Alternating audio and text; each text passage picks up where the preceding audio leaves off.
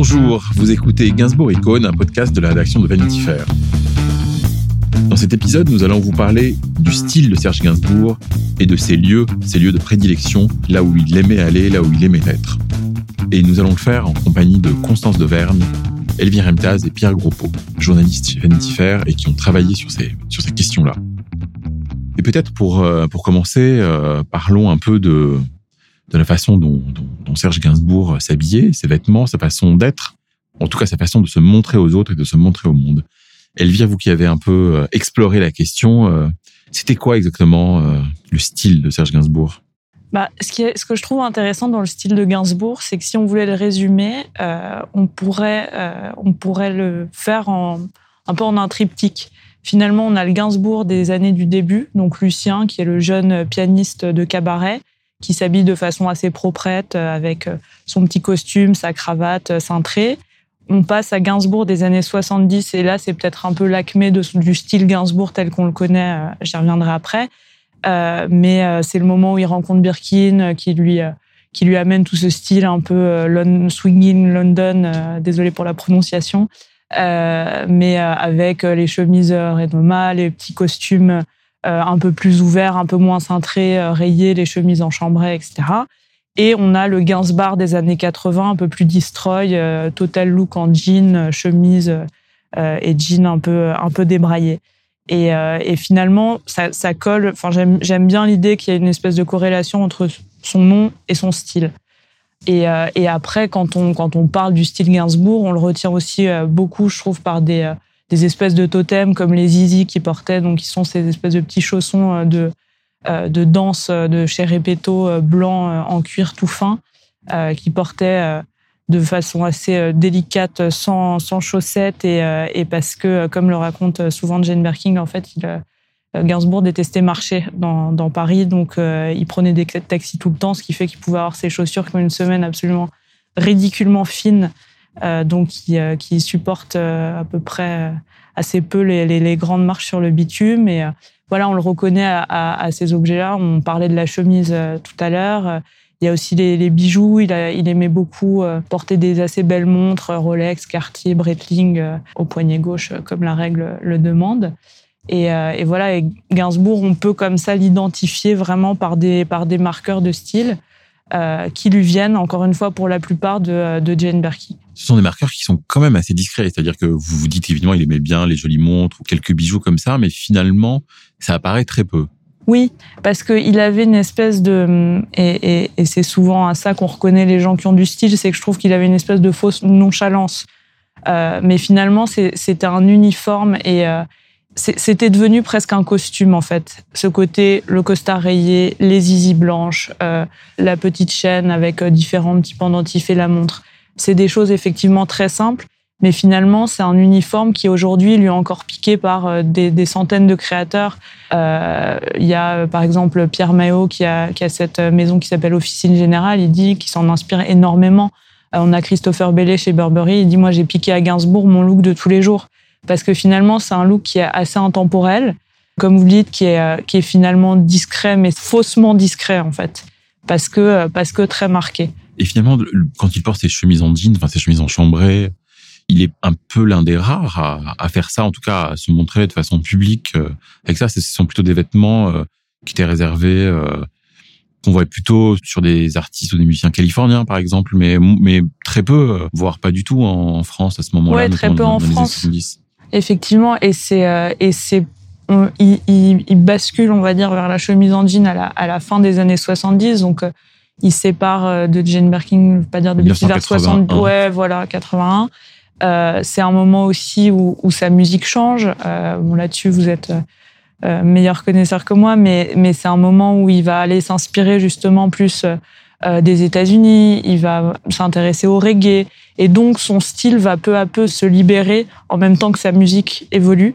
Et, euh, et donc, il va piquer effectivement. Il va laisser un peu de côté le style londonien pour aller plus euh, vers, euh, vers un truc américain euh, assez cool et moins vu aujourd'hui à, l'époque parce que les gens voyageaient beaucoup moins, qu'on n'avait pas évidemment Internet. Donc, donc c'était des, des, inspirations qui étaient plus originales, plus inédites.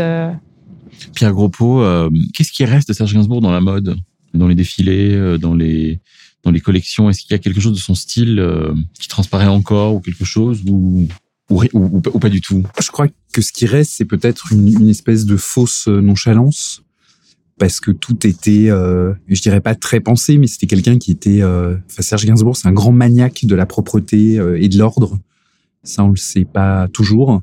Mais même le, le Gainsbar euh, est un obsédé, on va dire, de la de la savonnette et du parfum. Je crois qu'il portait un, un parfum Van Cleef.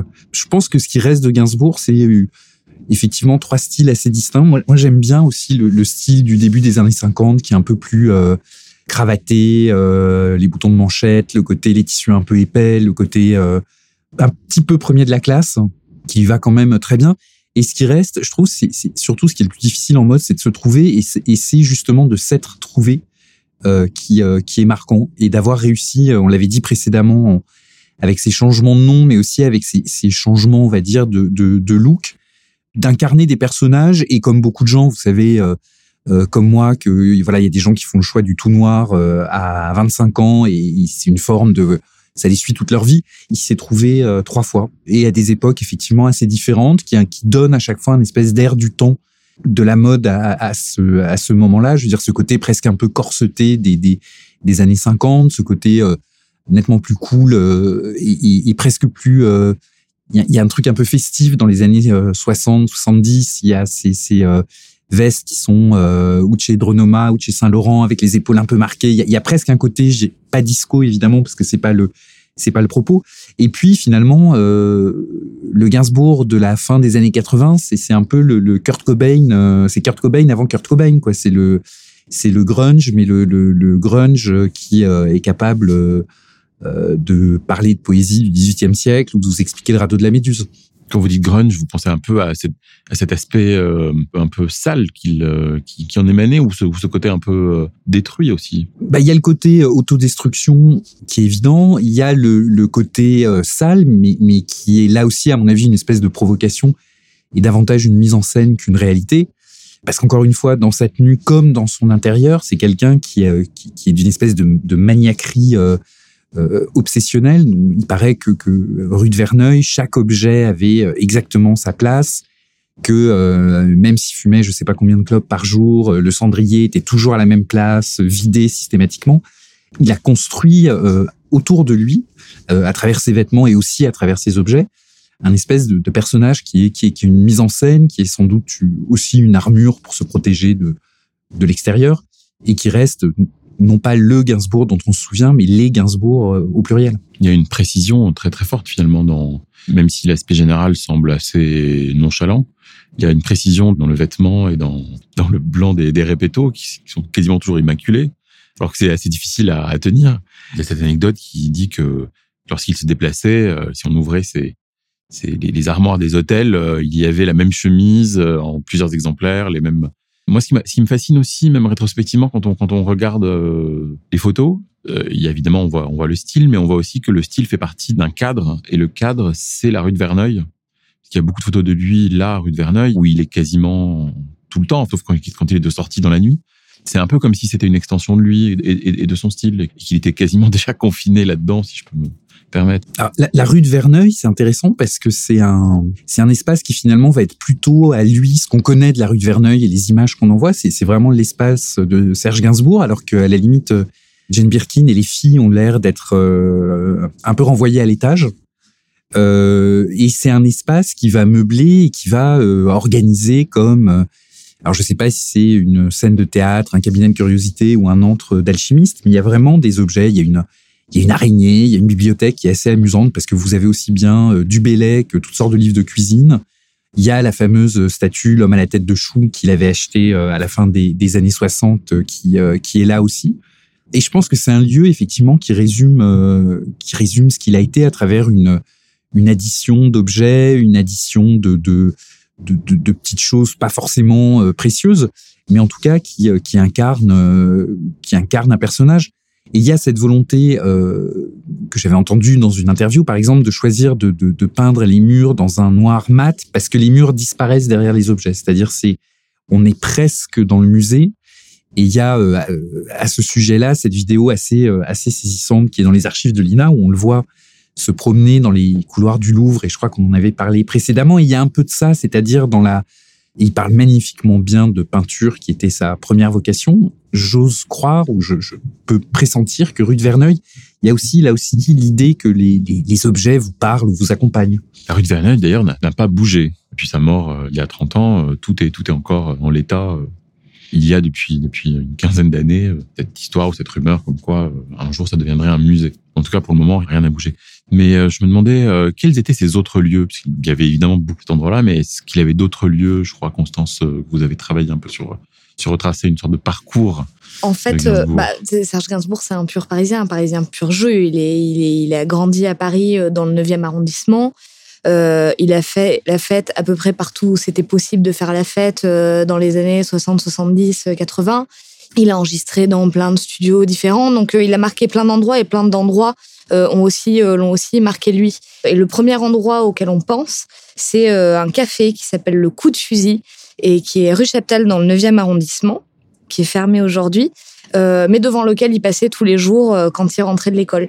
Et un jour, il a raconté à France Culture euh, ce qui lui était arrivé, vraiment un événement euh, fondateur de sa petite enfance, alors qu'il rentrait de l'école et que sur sa vareuse, il avait épinglé euh, une croix d'honneur qu'il avait eue à l'école. Et là, donc, il tape dans l'œil de la patronne, qui décrit en ces termes. Donc, en peignoir sur le trottoir, un pékinois sous chaque aisselle et un gigolo à distance réglementaire, c'est-à-dire trois mètres derrière. Donc vraiment une patronne un peu en ramasse. Bon, encore une fois, c'est lui qui l'a qui, qui l'a décrit le mieux une grande dame de la chanson, une grosse poufiasse, une alcoolo comme je suis devenue moi-même. Cette dame-là, c'est Fréhel. C'est une légende de, du cabaret et du musical qui a euh, mal tourné parce que vie amoureuse désastreuse, tragédie humaine, euh, devenue alcoolique, totalement cocaïnomane et qui devient du coup un peu un peu concierge, un peu patronne de bar. Et euh, donc ce jour-là, elle le voit qui passe devant lui. Elle sait pas qui il va devenir. Lui, c'est absolument pas à l'époque qui qui elle a été alors qu'il la revendiquera plus tard comme euh, une de ses plus grandes influences. Et donc elle le voit et elle lui met la main dans les cheveux, elle lui dit bon petit gars, sage à l'école, allez je te paye un coup. Et, euh, et, du coup, ce sera un coup de rouge pour elle, ce sera euh, un diabolo grenadine et une tartelette aux fraises pour lui. Et, et c'est comme ça que il s'est fait un apéro avec euh, bah, une légende de la chanson comme il le deviendra et euh, qui a eu une trajectoire qui mettra en parallèle avec la sienne plus tard quand euh, quand il racontera cette histoire-là sur France Culture. Donc ça, c'était vraiment l'entre-deux-guerres, le 9e arrondissement, c'était bah, avant la gloire. Et puis après, Gainsbourg est devenu donc très célèbre et très riche. Et du coup, il s'est totalement roulé dans le luxe et il avait une très belle définition du luxe qui était, euh, je trouve le luxe amusant. Pour moi, le luxe, c'est perdre la notion de l'argent. C'est-à-dire que euh, Gainsbourg n'a jamais acheté un yacht, n'a jamais été dans un esprit vraiment de, de, de, possession, mais euh, l'argent lui brûlait les doigts, il voulait le flamber et la meilleure façon de, profiter de cet argent-là, c'était c'était de le cramer c'était énormément de le cramer dans les restaurants et dans les grands restaurants où les gens l'adoraient, les serveurs l'adoraient parce qu'il laissait des pourboires de 500 francs très facilement. Quels étaient ces restaurants? Quels sont ces, ces, ces autres Alors, ces restaurants, il y en a trois vraiment qu'on a retenus. Euh, il y avait La Serre, euh, qui est toujours une institution, j'allais dire qui était une institution, mais qui est toujours une institution euh, des Champs-Élysées, qui a été euh, un restaurant construit en 1937, euh, restaurant gastronomique qui avait un toit ouvrant à l'époque, ce qui était considéré comme une innovation architecturale absolument folle, qui a été construit en lieu et place de la baraque à frites qu'il y avait eu pendant l'exposition universelle et c'est un restaurant euh, qui a vu défiler euh, Chagall, Dali, Malraux, euh, Audrey Byrne et donc Gainsbourg qui était un habitué et qui a fêté là-bas ses 60 ans avec Bambou. Et, et, si le restaurant se souvient encore de son passage et même de la date qui était le 2 avril 88, c'est pour l'addition qu'il a laissée, qui était une addition à 50 285 francs, donc environ 12 700 euros actuelle euh, pour euh, notamment, euh, en plus d'un grand dîner de macaroni farci à la truffe, un château Ikem à 10 400 francs, des bouteilles d'évian pas mal parce qu'il faut savoir éponger à 80 francs, un Pétrus de 59 à 28 000 francs. Enfin voilà, une belle soirée, un beau dîner.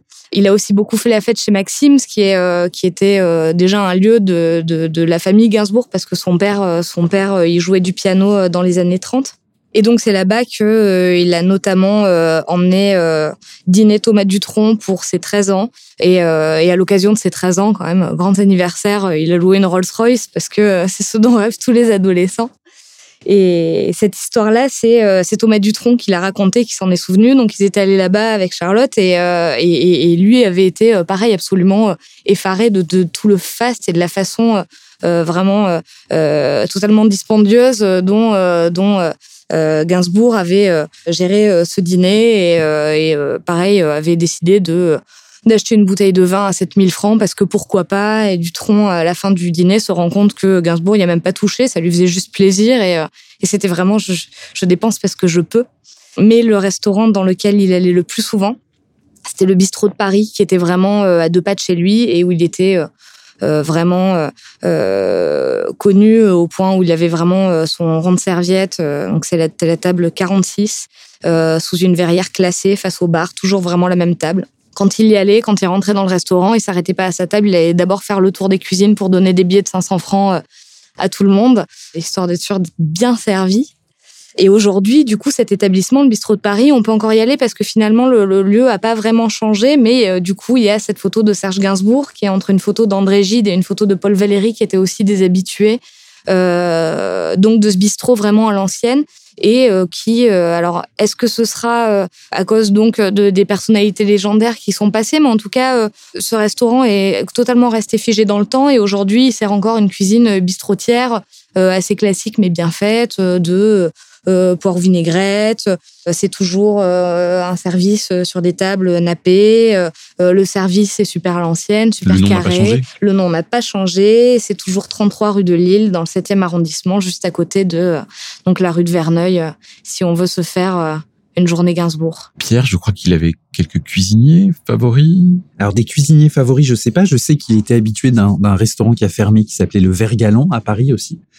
Euh, comme disait Constance, euh, les restaurants précédents euh, avaient les, ses faveurs.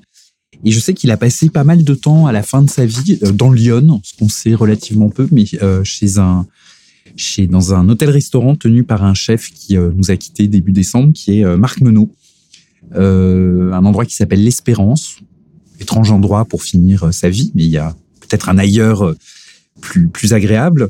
Euh, il est revenu à Paris. Et il est revenu à Paris puisqu'il est, il est décédé euh, chez lui. Verneuil. Mais par ailleurs, en plus de ces de ces adresses, comme disait Constance, c'est intéressant euh, ce, ce, personnage venu euh, d'ailleurs qui est né, euh, si je me trompe pas, sur l'île de la Cité, qui aura euh, hanté les cabarets de Montmartre et les académies de peinture de Montmartre où il est élève pendant et juste après la guerre qui finit enterré donc euh, rive gauche euh, auprès de ses parents, qui aura vécu dans le 9e, mais aussi dans le 20e. Et alors on le sait moins, mais à un moment la, famille Ginsburg s'est carrément installée dans le 16e, euh, ce qui lui ressemblait peut-être peut-être moins.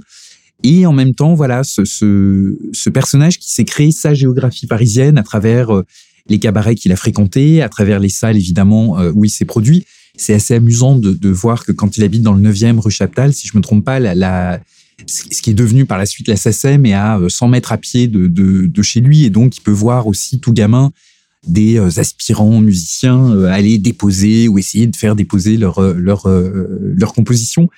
Et pour revenir aussi à, une idée un petit peu de, de l'ailleurs que je trouve amusante et qui est pas une adresse, il raconte que quand quand il a acheté le manuscrit original de la Marseillaise, il, part le chercher. Pour le coup, il prend un, garde du corps qui est un type qui bossait au palace, qui est un Polonais. Donc ils sont en Chevrolet. Euh, il dit voilà, on, est, dans une bagnole américaine. Je suis avec euh, Bambou qui est euh, d'origine asiatique, un garde du corps polonais et moi qui suis juif et russe. Et on a le manuscrit original de la Marseillaise qui est posé derrière nous. Et, je trouve que Gainsbourg aussi, c'est ça, c'est cette espèce de euh, on a dit euh, précédemment qu'il a, il a un peu tourné le dos à son passé et, et jamais finalement raconté ou n'est jamais rentré dans les détails de cette histoire-là, mais, mais c'est un type qui vient d'ailleurs, qui devient plus parisien que n'importe quel parisien, mais qui garde cette synthèse et ce goût justement des apports qui viennent de partout, que ça soit, euh, je dirais, dans, dans la musique ou, euh, ou euh, probablement aussi dans, dans, dans la cuisine, même si concernant la cuisine de Gainsbourg, je me dis qu'elle est, elle est moins world food que qu'on peut l'imaginer aujourd'hui quoi. Je suis pas sûr que ça a été un grand adepte des sushis euh, par exemple. Une cuisine de une cuisine de bistrot à force de de pastis. Oui, alors son plat préféré, c'est marrant. Là aussi, moi, j'imaginais qu'il sortirait un un plat euh, russe qu'a pu lui faire sa mère, je sais pas, un borsch ou, un, ou de la bouillie de sarrasin. Et ben pas du tout, il raconte que c'est un Irish stew, alors vraiment il donne la recette avec du mouton qu'il faut faire, euh, voilà. Donc oui, apparemment il aimait les plats en mijotés, euh, voilà la cuisine un peu euh, un peu bourgeoise visiblement. Très bien, merci, merci à tous les trois. C'était un épisode de Gainsbourg Icône, une série de podcasts de Vanity Fair consacrée à Serge Gainsbourg. Vous retrouverez les autres épisodes sur nos réseaux sociaux, notre site, nos newsletters et partout où l'on écoute des podcasts. N'hésitez pas à partager.